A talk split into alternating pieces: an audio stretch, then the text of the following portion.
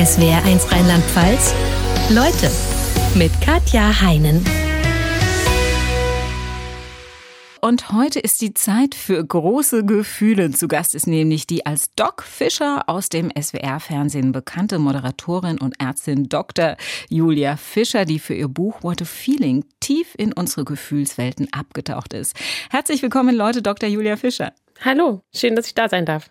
Ja, ich muss jetzt sagen, wir sehen uns leider nicht. Sie sind mir aus Berlin zugeschaltet. Eigentlich war das anders geplant. Sie ja. sollten mir hier gegenüber sitzen. Was ist heute Morgen schon alles passiert? Ja, äh, der Tag ist schon ein bisschen länger, genau. Ich wollte eigentlich zu Ihnen geflogen kommen, allerdings, äh, man hat das sicherlich in den Nachrichten gehört, es herrscht absolutes Chaos an den Flughäfen und äh, leider ist der Flug gestrichen worden, äh, mit dem ich hätte kommen sollen. Und das war auch schon der Ersatzflug, muss und das sagen. War auch der schon, Ursprungsflug genau. war auch, ist auch gecancelt worden. Wurde schon mehrfach umgebucht und auch die letzte Version hat dann leider nicht geklappt, sodass ich dann vom Flughafen zurückgefahren bin und jetzt aber wenigstens zugeschaltet sein kann. Was für Gefühle haben Sie heute Morgen schon alle durchlebt, bevor Sie zu uns in die Sendung gekommen sind? ja, also angefangen vermutlich äh, mit Stress. Ähm, das ist ja Klar, es ist natürlich stressig, wenn man schnell los muss. Ähm, ich saß im Taxi, als ich gesehen habe, äh, dass der Flug vermutlich annulliert ist. Äh, dann setzt natürlich die Stressreaktion ein. Ist das jetzt wirklich so? Was kann ich noch tun?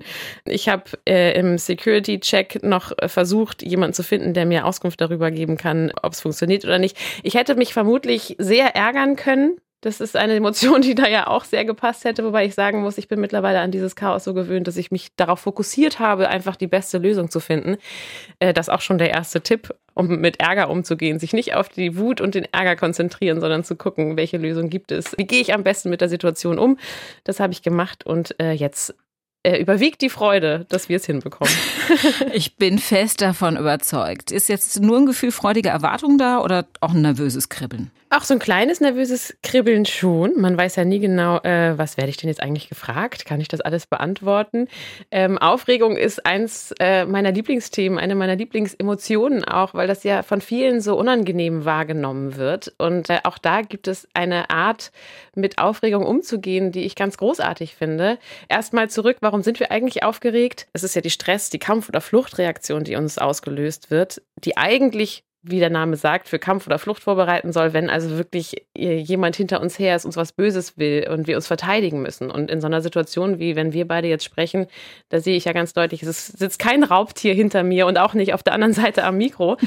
Aber trotzdem ist es für uns ja wahnsinnig wichtig, äh, unsere Gesellschaft, die Menschen, mit denen wir zu tun haben, die uns zuhören, die uns bewerten, die sind einfach wahnsinnig wichtig für uns. Das ist evolutionär in uns so angelegt, dass nichts wichtiger ist als unsere Mitmenschen und auch, was die von uns denken.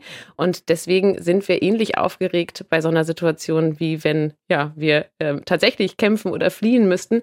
Aber das Schöne ist, man kann dieser Aufregung einen Aufkleber verpassen, der positiv ist. Also wenn ich mich jetzt nicht hier hinsetze und sage, oh Gott, ich habe Angst und das geht bestimmt schief, sondern wenn ich mich, hin, mich hier hinsetze und sage, Mensch, ich bin positiv angeregt, ich bin total motiviert und das wird bestimmt gut, dann fühlt sich das viel besser an und es wirkt sich auch gut auf die Leistung aus. Also Leute, die das können, die das so positiv kanalisieren können, das kann man üben.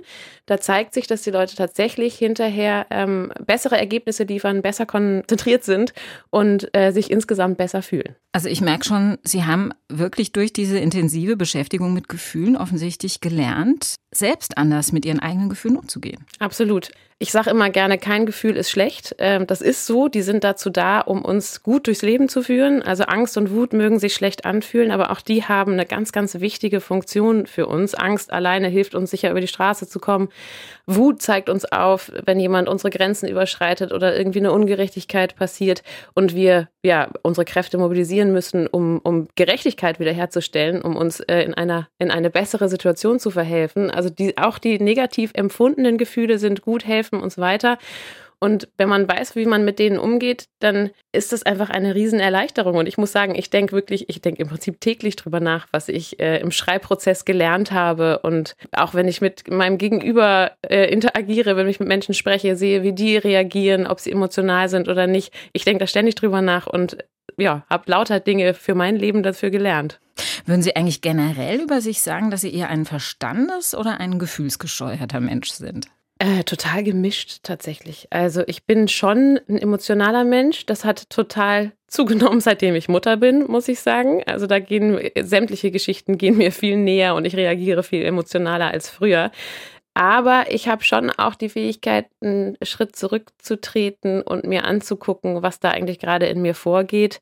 Und äh, das hilft dann enorm, mit ein bisschen Abstand auch zu bewerten, ist das jetzt eigentlich richtig, so emotional zu reagieren oder nicht. Und manchmal gelingt es dann auch, aus emotionalen Ausbrüchen äh, einen leichteren Ausweg zu finden. Natürlich nicht immer, manchmal übermannt es einen einfach, aber da, ja, da habe ich schon so eine gewisse Rationalität, die mir dabei auf jeden Fall hilft. Wovon hängt es denn ab, äh, ob jemand eher Verstandes- oder Gefühlsmensch ist? Das ist unglaublich komplex und ganz individuell. Also ähm, es gibt gewisse Veranlagungen ähm, im Gehirn sicherlich, ähm, also die wiederum von unseren Genen gesteuert werden wobei es äh, so viele verschiedene genetische Einflüsse gibt, dass man gar nicht sagen kann, äh, dieses Gen ist für Wut zuständig und wenn du das hast, dann bist du besonders wütend oder sowas. Sowas gibt es nicht, das wäre viel zu einfach.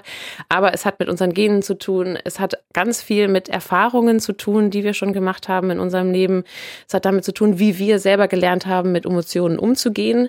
Konzentrieren wir uns auf das Emotionale und steigern uns da weiter rein oder haben wir schon gelernt, dass es vielleicht besser ist, manchmal einen Schritt zurückzutreten und das irgendwie genauer zu analysieren? Analysieren und eine bessere, einen besseren Umgang zu finden.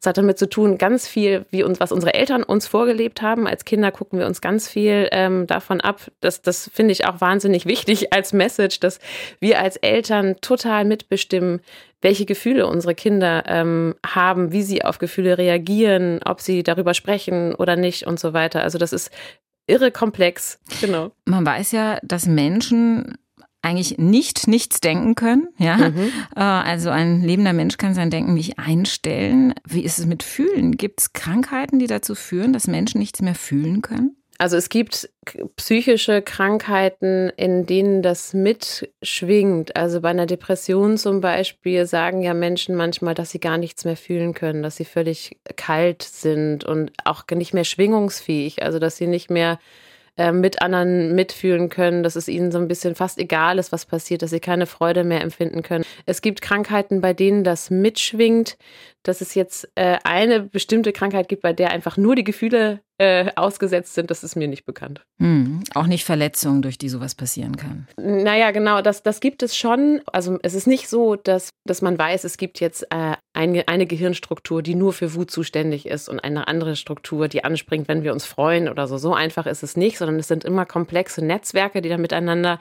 interagieren, sodass am Ende eine Emotion dabei rauskommt.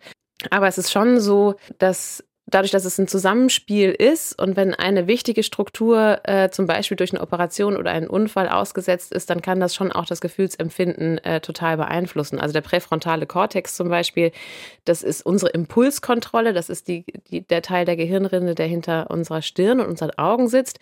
Der kontrolliert so ein bisschen die, die Emotionszentren und ähm, bewertet mit, sollte ich jetzt in Gefühle ausbrechen oder nicht, ist hier jetzt eher eine kühle Handlung äh, angesagt und der wird zum Beispiel Beispiel geschwächt, wenn wir müde sind, dann sind wir viel emotionaler, dann hat er nicht mehr so die, die Kontrolle.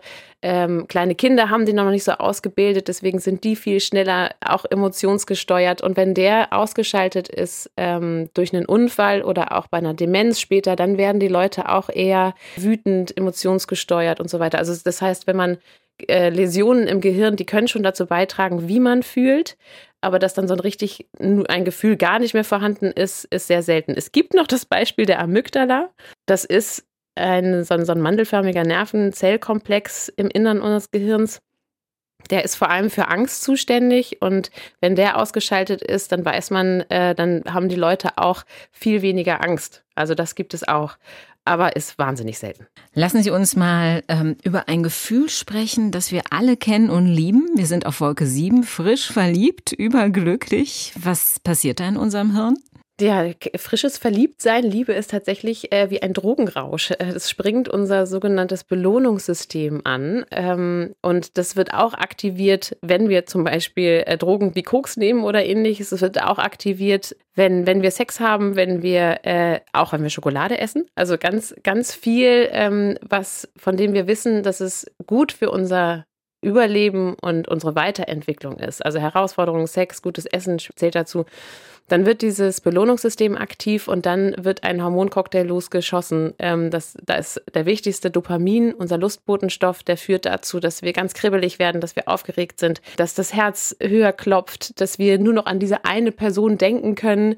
Ähm, und wir wissen tatsächlich, dass Gehirnareale aktiver werden, die ja, sich fokussieren auf eine Person und dass Gehirnareale runtergefahren werden, die für kritisches Denken zuständig sind. Wollte ich gerade sagen, ne? man macht genau. ja als Verliebter die verrücktesten Dinge, die man bei klarem Verstand nie machen würde. Ganz genau. Man singt unter Balkonen oder schreibt abgefahrene äh, Gedichte oder ähnliches und äh, hat sozusagen die rosarote Brille auf. Das ist also was, was es tatsächlich wissenschaftlich auch gibt. Man wird unkritischer und ähm, diese Aktivität des Belohnungssystems, die aktiviert auch die Stressachse. Also ähm, die Stresshormone Adrenalin, Noradrenalin und Cortison werden ausgeschüttet, was dazu führt, wie man das kennt, dass man schwitzt, aufgeregt ist, das Herz klopft und so weiter, äh, dass man eigentlich nicht mehr schlafen kann, weil man ständig aufgeregt ist. Und es ist auch gar nicht schlimm. Man kommt mit weniger Schlaf aus, weil der Körper einfach nonstop äh, ja, auf Hochleistungsniveau fährt.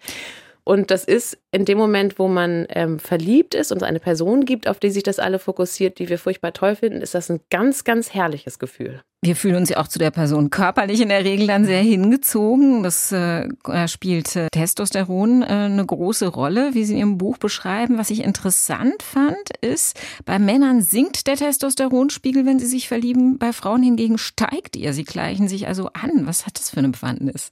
Ja, das ist interessant. Also Testosteron ist sowieso ein sehr, sehr spannendes Hormon. Es wird häufig zu einfach eingeschätzt. Also es herrscht oft der Glaube vor, viel Testosteron macht Männer ähm, aggressiv und, und führt zu Machtgehabe und so weiter. Man weiß mittlerweile, dass es viel, viel komplexer ist, dass Testosteron sogar dazu führen kann, dass man untereinander ähm, kooperiert und eigentlich empathischer wird. Also da gehört zum Verhalten gehört einfach noch viel mehr zu als, als nur das Testosteron. Aber das hat tatsächlich, haben Studien gezeigt, dass bei verliebten Paaren das so ist, ähm, dass bei Frauen mehr Testosteron ausgeschüttet wird, was dazu führt, dass sie eigentlich mehr Lust haben auf den anderen und sich auch ähm, ja, also auch Lust bekommen auf Sex und Körperlichkeiten und so weiter und dass es bei Männern ein Stück weit runtergefahren wird. Und die Theorie dahinter ist, dass tatsächlich in dem Moment, wo der Mann eine Partnerin gefunden hat, das Testosteron runterfährt, damit er nicht weiterläuft und sich äh, weiter nach unterschiedlichen äh, Partnerinnen sucht und so weiter, sondern sich eben auch auf diese eine fokussiert, damit es äh, ja zu Sex kommt und die, die Leute sich, die beiden, das Paar sich fortpflanzen kann. Dieser erste Rausch des Verliebtseins, der ist natürlich, wie wir alle wissen, endlich. Ja, und dann folgt entweder die Ernüchterung oder es geht in anderen Zustand über im Idealfall die wahre echte Liebe, wobei, wenn man sich die Scheidungsquote anschaut, kann man da ja schon berechtigte Zweifel bekommen. Viele, die zusammen sind, sind wahrscheinlich auch einfach aus Gewohnheit noch zusammen. Aber Sie sagen, es gibt sie, die echte Liebe, und man kann sie sogar wissenschaftlich nachweisen. Mhm. Klingt total verrückt. Wie geht das? Das stimmt. Ähm, also zum einen ist es wirklich so, dass dieser Verliebtheitszustand, wie ich ihn vorhin beschrieben habe, mit, äh, also ist mit Hochleistungssport zu vergleichen und viele schlafen nicht mehr. Das ist also wirklich ein Zustand, den der Körper gar nicht lange durchhalten könnte. Und deswegen ähm, ist es genau so, wenn, wenn sich ein Paar dann füreinander entscheidet und sagt, wir wollen länger zusammenbleiben, dann ähm, werden tatsächlich auch andere Hormone im Körper, Körper aktiv. Dann sind das mehr Endorphine, also Glückshormone und das Oxytocin, das Bindungs- und Kuschelhormon, wie es so schön heißt, äh, was vermehrt ausgeschüttet wird. Und das führt zu so einer ruhigeren Verliebtheit, dass man mehr so eine Entspannung bekommt und auch Energie bei ihm tanken kann und sich mit ihm sehr verbunden fühlt. Und man hat aber tatsächlich, ähm, haben Forschende das genau untersucht, was da im Gehirn passiert und haben Paare, die sagen, sie sind schon lange zusammen, aber immer noch wie verliebt wie am ersten Tag, durch Hirnscanner geschoben und sich angeschaut, was im Gehirn passiert und konnten sehen, dass wenn die an ihre Partner denken oder an ihre Partnerin, dass dann immer noch das Belohnungssystem aktiv wird. Dass also selbst äh, nach vielen Jahren Beziehung das möglich ist, dass immer noch das kribbelige äh, Verrücktheits-, das Verliebtheitsgefühl immer noch da ist, wenn man an den anderen denkt und mit ihm zusammen ist. Also das heißt, ja, es gibt Paare, die sind auch ein Leben lang kribbelig verliebt. Und schuld dran ist mit das Kuschelhormon Oxytocin, wie Sie gesagt haben. Ja, ganz genau, so ist es. Da gibt es auch spannende Versuche dazu, die mit Präriewühlmäusen und Bergwühlmäusen gemacht wurden. Ja. Was haben die gezeigt? Genau, die haben gezeigt, dass dieses Oxytocin einfach äh, tatsächlich maßgeblich dafür zuständig ist, dass wir diesen einen Partner, diese eine Partnerin wollen und langfristig mit ihr zusammen sein wollen. Es gibt die eine Wühlmaus, die nicht monogam lebt und die andere, die eben doch sich mit einem Partner zusammentut und dann ein Leben lang zusammenbleibt. Und die unterscheiden sich sonst, glaube ich, genetisch nämlich gar nicht. Ne? Genau. Im Prinzip gibt es kaum Unterschiede zwischen den beiden, aber die Oxytocin-Rezeptoren, die eine Mausart hat die Oxytocin-Rezeptoren und die andere hat sie eben nicht. Und ähm, wenn man Versuche macht und der Maus, die keine hatte, äh, welche einpflanzt, dann reagiert die tatsächlich so, dass sie plötzlich monogame Beziehungen mit anderen Mäusen beginnt. Ähm, und wenn man bei der anderen Maus, die normalerweise monogam ist, die Oxytocin-Rezeptoren ausschaltet, dann fangen die auch äh, fröhlich an, unterschiedliche Beziehungen zu führen. Und also das heißt, man konnte wirklich zeigen, ähm, dieses Oxytocin ist maßgeblich daran beteiligt, dass wir ein Leben lang zusammen sein wollen oder dass diese starken Bindungsgefühle äh, auftauchen. Sprich, wenn man Männer, die ständige Seitensprünge machen, einfach nicht treu bleiben können, einfach eine Dosis Oxytocin verabreichen würde, dann würde die Sache gut aussehen, oder? Das ist immer so die Hoffnung, wobei das natürlich auch zu leicht gedacht ist. Also zum einen ähm, braucht derjenige auch ausreichend Oxytocin-Rezeptoren, um das Oxytocin aufzunehmen. Also müssen wir dann auch noch einpflanzen. Gehirn. Ja, genau. genau, die müsste man erst einpflanzen, das wäre das Entscheidende. Und es gibt tatsächlich äh, viele Experimente, in denen mit Oxytocin-Nasenspray zum Beispiel ähm, gearbeitet wird und da sind schon auch interessante Ergebnisse kommen da zustande. Also es wurde zum Beispiel geschaut, wenn Paare sich streiten, die sind tatsächlich in ähm, Versuchsbedingungen dazu gebracht worden, sich zu streiten. Und wenn man denen dann Oxytocin verabreicht, dann streiten sie insgesamt konstruktiver und kommen eher zu einer gemeinsamen Lösung. Also es gibt schon spannende äh, Versuche damit, wobei man auch sagen muss, ein paar Hübe Oxytocin-Nasenspray und dann funktioniert die Beziehung so leicht ist es natürlich auch nicht, weil das ja einfach doch viel komplexer ist. Also, also wie eine gute Beziehung zu führen, ist viel komplexer und bedarf viel mehr ähm, Arbeit und Aufwendung und umeinander kümmern und miteinander kooperieren, als sich einfach nur ein bisschen Nasenspray zu geben. Das wäre leider zu einfach. Schade eigentlich. Ja. Aber kuscheln wirkt gut auf die Beziehung. Äh, so und nicht es. nur auf die Beziehung, äh, sondern auf den ganzen Körper, sagen Sie. Warum? Ja, kuscheln hat ganz, ganz irre Effekte. Auch das hat vor allem mit dem Oxytocin zu tun, aber auch mit den anderen Glückshormonen, mit den Endorphinen, die ausgeschüttet werden in dem Moment. Das ist wirklich wie so ein, wie so ein Drogencocktail eigentlich, den es gibt. Und äh, also das wurde untersucht und es hat sich gezeigt, dass dieser, dieser Hormoncocktail wirklich dazu führt, dass die Herzfrequenz gesenkt wird, wenn wir kuscheln, dass der Blutdruck sinkt, dass das Immunsystem gestärkt wird und eben diese Bindungsgefühle gestärkt werden. Und insgesamt hat das wirklich einen protektiven Effekt auf das Herz-Kreislauf-System und stärkt auch das Immunsystem. Man hat, es gab sogar so verrückte Versuche, dass man Menschen mit Grippeviren infiziert hat und das untersucht hat und da kam raus, Menschen, die häufiger kuscheln, die feste Beziehungen haben und auch körperlich sind, die werden dann seltener krank an diesen Grippeviren. Verrückt. Das heißt, genau, das Kuscheln, Kuscheln wirklich, auf Rezept. Ja, Kuscheln Künftig. auf Rezept unbedingt ist auch, macht schlauer, lässt die Neuronen sprießen. Was Kuscheln macht, ist wirklich totaler Wahnsinn.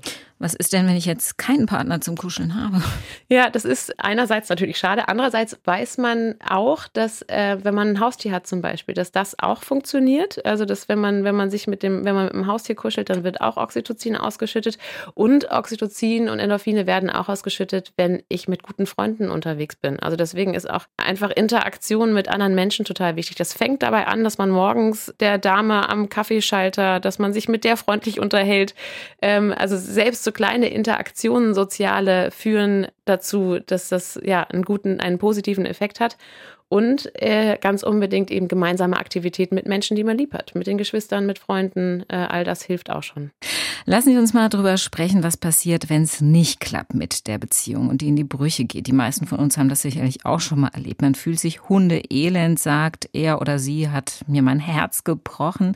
Macht es denn tatsächlich äh, was mit unserem Herzen, wenn wir verlassen werden? Jein. Ich habe vorhin gesagt, äh, die, ak die, akute Liebe ist wie ein Drogenrausch und äh, wenn dann das aufhört und mit einem Schluss gemacht wird, dann ist das wirklich wie ein kalter Entzug. Und das ist eine gigantische Stressreaktion für den Körper. Und Stress, äh, Stresshormone haben natürlich eine Auswirkung aufs Herz. Also die führen schon dazu, dass man äh, einen dauerhaft erhöhten Herzschlag hat und so weiter. Und dann gibt es so äh, Extremvarianten wie das Broken Heart Syndrom, wo Menschen, die besonders emotionale Erlebnisse haben, äh, das kann das Schlussmachen sein oder auch wenn, wenn, wenn eine geliebte Person verstirbt, dass dann eine fehlgeleitete Stressreaktion so heftig ist, dass so viele Stresshormone ausgelöst werden, dass die das Herz regelrecht verformen und stilllegen. Also diese Menschen haben dann tatsächlich ähm, die gleichen Symptome wie jemand mit einem Herzinfarkt. Äh, und wenn man die direkt untersucht, dann werden tatsächlich auch die gleichen Signalstoffe ausgeschüttet wie bei einem Herzinfarkt. Aber wenn man dann die Herzkranzgefäße untersucht, dann sieht man, hm, nee, die sind offen, das ist kein Herzinfarkt. Und das ist dann tatsächlich dieses Broken Heart Syndrom, was einfach sich genauso auswirkt, weil die Emotionen verrückt spielen, ähm, was, was genauso aussieht wie ein Herzinfarkt, aber keiner ist. Und glücklicherweise weiß man, davon erholen sich die Leute auch. Es ist nicht häufig und in 90 Prozent ähm, der, der, der Fälle erholen sich die Menschen auch komplett. Sie sagen, es ist äh, zum Glück nicht häufig, aber Liebeskummer als solcher ist natürlich schon häufiger und kann auch ohne Broken Heart Syndrom lange anhalten. Mhm. Haben Sie ein Tipp aus Ihrer Beschäftigung mit Gefühlen heraus, wie wir wieder eher rauskommen und in unser normales Leben zurückfinden können? Ja, ähm, ich glaube, ganz wichtig zu wissen ist, es gibt keine starren Regeln, an die man sich zu halten hat. Es gibt also unterschiedliche Trauerphasen, die oft vorgeschlagen werden. Das kann helfen, muss aber nicht. Im Prinzip muss jeder so ein bisschen individuell gucken, was einem gut tut. Aber grob kann man sagen, man sollte sich nicht zu sehr zurückziehen und ähm, sich in seiner Trauer äh, ertränken, sondern also was auch da hilft, ist Kontakt mit anderen lieben Menschen. Ähm, auch das zügelt wieder das Stresssystem und, und gibt gute Gefühle. Sich aussprechen hilft, immer darüber, über Gefühle sprechen, die genau benennen und dann überlegen, was man damit anfangen kann, hilft auch immer. Und was total hilft, ist rausgehen, sich ablenken, Sport treiben. Sport ist immer gut, andere Freunde treffen. Also tatsächlich eher versuchen, wieder aktiv zu werden und schöne Seiten des Lebens zu sehen, als sich da so reinzusteigern.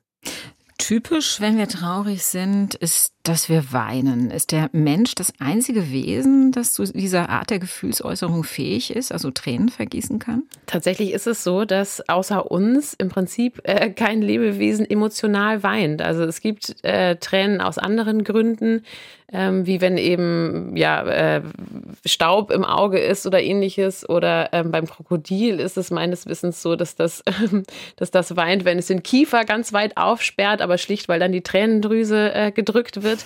Dass es wirklich aus Emotionen passiert, da sind wir laut aktuellen Wissens die Einzigen. Weiß man denn, was es ist, was diese Trauertränen auslöst bei uns? Vermutlich äh, hat sich das in der Evolution so entwickelt, dass, wenn Tränen geflossen sind, das hat sich als Signal, als Kommunikationsmittel etabliert eigentlich. Also das ist bei Gefühlen ja auch ganz wichtig. Die sind auch dazu da, damit unsere Mitmenschen merken, wie geht es uns eigentlich in dieser Situation? Ähm, geht es uns damit gut? Geht es uns schlecht? Was erwarten wir vielleicht von unserem Gegenüber oder was brauchen wir auch gerade?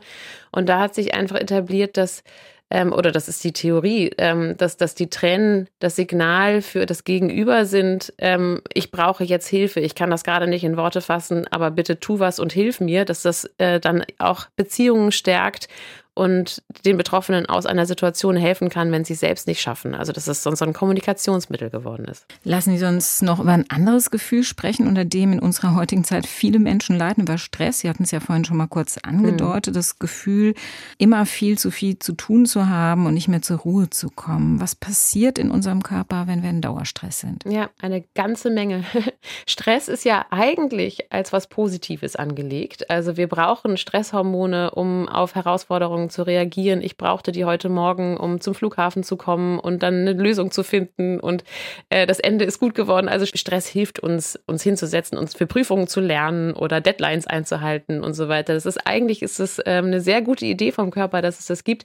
Aber wenn wir in unserer Non-Stop-Gesellschaft nie zur Ruhe kommen und es eben diesen Dauerstress gibt, dann sind auch dauerhaft die Stresshormone erhöht und die haben einfach auf sämtliche Körperfunktionen wirklich einen schlechten Einfluss. Es führt, kann zu Magenproblemen Darmproblemen, zu Magengeschwüren führen, zu ähm, Verdauungsproblemen. Es erhöht auf Dauer den Blutdruck und die Herzfrequenz. Das heißt, Herz-Kreislauf-Erkrankungen werden tatsächlich erhöht. Stress unterdrückt das Immunsystem. Das heißt, man wird schneller krank. Äh, man nimmt eher zu, wenn man ständig gestresst wird. Und es hat auch psychische Auswirkungen. Also wir können uns schlechter konzentrieren. Wir äh, speichern weniger Dinge im Langzeitgedächtnis ab. Würde ich gerade fragen. Ich genau. merke nämlich, wenn es zu viel wird, immer daran, wenn ich anfange, alles Mögliche zu vergessen. Ganz genau, so ist es. Äh, Sie haben vorhin gesagt, unser Gehirn denkt nie nichts. Das stimmt, aber unser Gehirn macht immer was. Also selbst wenn wir uns komplett entspannen und gerade nichts zu tun haben, dann fahren in unserem Gehirn Areale hoch, die verdauen. Die verdauen, was haben wir verlebt, erlebt in den letzten Tagen? Wie war das Gespräch mit der Chefin gestern? Wie war der Abend mit meinem Freund? Und das sind auch die Momente, wo gespeichertes aus dem Kurzzeit ins Langzeitgedächtnis geschoben wird. Das heißt, unser Leben wird dann sortiert und, und analysiert und in eine richtige Reihenfolge gebracht. Und das alles hilft, dass wir wissen, wer wir sind, dass wir uns gut fühlen mit uns, dass wir in uns ruhen und dass wir uns Dinge gut merken und uns gut konzentrieren können. Und wenn wir nie zur Ruhe kommen und diesen Zustand nicht haben, wenn unser Gehirn nie verdauen kann, dann führt das tatsächlich dazu, dass, dass wir fahrig werden und ja, die Konzentration darunter leidet, die Merkfähigkeit äh, und unsere Leistungen auch äh, drastisch abnehmen. Komischerweise ist es aber ja trotzdem so, selbst wenn wir uns überlastet fühlen und denken, okay, ich muss jetzt mal zur Ruhe kommen, ich lege mich jetzt mal da kurz auf den Liegestuhl oder wie auch immer, dann kann man nicht richtig entspannen, sondern denkt, mhm. boah, ich habe noch das zu tun und das und das zu tun. Womit hängt das zusammen? Das stimmt. Das ist, ähm, also zum einen ist es einfach so, wenn, wenn es diese Fülle an Terminen und Aufgaben gibt, dann äh, liegt dieser Berg natürlich vor uns, egal ob wir gerade versuchen, uns zu entspannen oder nicht. Und das andere ist, dass wir uns auch äh, an solche Zustände gewöhnen. Also unser Gehirn ist auch ein äh, Gewohnheitstier. Und wenn wir ständig, wenn wir uns daran gewöhnen, nie abzuschalten, nie uns einen Moment zu nehmen und einfach mal ins Grüne zu gucken oder Sport zu treiben und nicht nachzudenken, also wenn wir uns keine Momente suchen, in denen Leerlauf, äh, wir quasi Leerlauf erzwingen, dann gewöhnt es sich daran, dass es ständig über irgendwas nachdenkt. Und dann fühlt es sich auch nicht gut, wenn es nicht gerade über irgendwas nachdenken kann. Unser Gehirn ist so programmiert, dass es immer Probleme lösen will. Und wenn wir ihm die geben, dann ist es ständig, ständig am Knuspern. Was würden Sie denn als Ärztin einem Patienten raten, der zu Ihnen sagt, ich bin im Dauerstress, ich komme überhaupt nicht mehr runter? Was da tatsächlich hilft, ist, äh, man muss, man muss sich zu Pausen zwingen und ähm, also ein ganz, da worüber ich auch schreibe und was ich ähm, irre faszinierend finde, ist das Thema der Achtsamkeit. Das ist mittlerweile ist das ja so ein, so ein Modebegriff geworden und ich glaube, man muss auch aufpassen, dass man das nicht als nächstes Tool zur Selbstoptimierung sieht und jetzt irgendwie denkt, okay, jetzt habe ich drei Minuten, jetzt schalte ich meine App ein und die sagt mir hinterher, wie gut war ich jetzt achtsam oder nicht. So funktioniert es nicht, aber dass man sich tatsächlich Momente nimmt, in denen man sich ähm, auf das Hier und Jetzt konzentriert. Und ähm, dann dürfen zwar Gedanken aufsteigen, aber man soll die nicht bewerten und man fühlt im Prinzip in sich hinein. Man kann sich auf den Atem konzentrieren. Ich mache das manchmal, ähm, wenn ich wenn ich in der Bahn sitze und sowieso gerade nichts tun kann, dass ich einfach ähm, auf meinem Stuhl sitze und in mich hineinspüre, meinen Atem merke, wie der ein und ausgeht. Dass ich überlege, was machen eigentlich meine Füße gerade? Wie stehen die auf dem Boden? in welchem Winkel ist mein Knie, wie fühlt sich mein Po gerade auf diesem Sitz an, sitze ich gerade oder nicht, was macht mein Rücken und wenn man sich so in sich hineindenkt, das erdet ein, man entspannt, man ist im Hier und Jetzt und wenn man sich nämlich über das Hier und Jetzt Gedanken macht, dann hört auch diese Stressspiralen tatsächlich auf. Sie kommen zurück, aber man kann sie wegdrängen und das ist auch wie so ein Muskel, den man trainiert. Also je mehr Achtsamkeitsübungen man macht, desto besser wird man darin, sich zu entspannen und abzuschalten. Und äh, das ist tatsächlich sehr wirksam. Das ist auch tatsächlich ähm, in, in ähm, Hirnscanner-Studien erwiesen, dass wenn man Achtsamkeit betreibt, dass dann die Regionen im Gehirn, die unsere Emotionen und den Stress regulieren, dass die stärker werden. Ich finde es ja toll, dass Sie das praktizieren und auch im mhm. Alltag noch schaffen. Sie haben zwei kleine Kinder, moderieren mehrere Sendungen, leben in Berlin, müssen aber zum Beispiel für die Aufzeichnung von Doc Fischer jede Woche von Berlin nach Stuttgart reisen. Also mhm. auch ein durchaus stressiges leben. Wie managen Sie Ihren Alltag? Ja, es klappt nicht immer und es gibt auch lauter Situationen, wo ich dann doch am Rechner esse und mir denke, Mist, das wolltest du doch nicht mehr tun, weil das soll man nämlich nicht. Man soll auch achtsam essen. man soll sich für die Dinge Zeit nehmen und nicht, nicht so viel Multitasking machen, weil das eine große Stressquelle ist. Ähm, das gelingt mir nicht immer, aber ich versuche es. Also ich, ich schaffe es, weil mein Mann Elternzeit sich genommen hat und wir beide nur halb arbeiten und ähm, ich die großartigste äh, Schwiegermutter der Welt habe, die uns ganz viel, ganz, ganz viel hilft und ganz viel einspringt. Ohne die wären wir aufgeschmissen. Das heißt, es erfordert natürlich viel Organisation.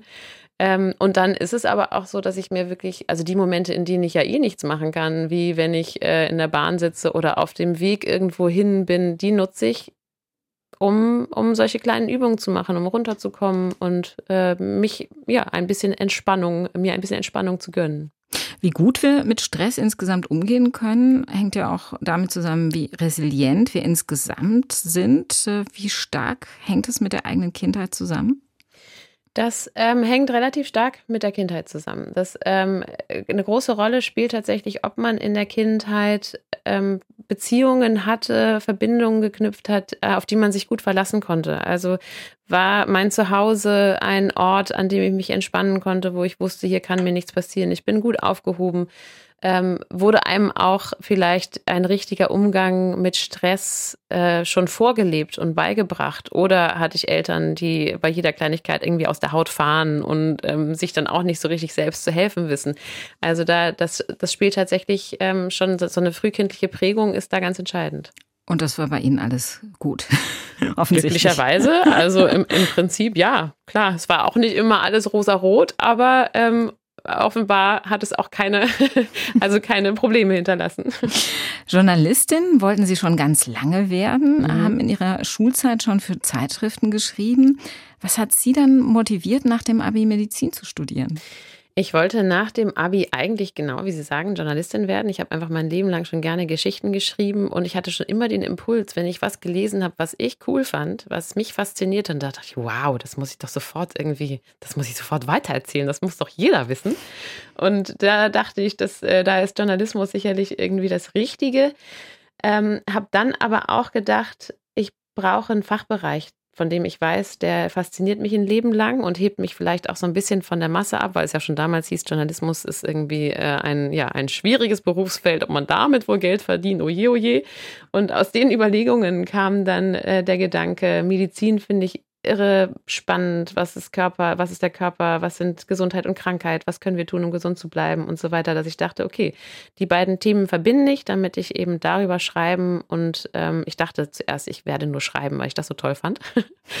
ähm, und habe dann, äh, als ich an der Electronic Media School war, der äh, Journalistenschule vom RBB hier und der MABB, da habe ich gemerkt, wie toll ich auch Fernsehen und Radio finde und seitdem mache ich genau, einen wilden Mix aus allem und habe daran große Freude.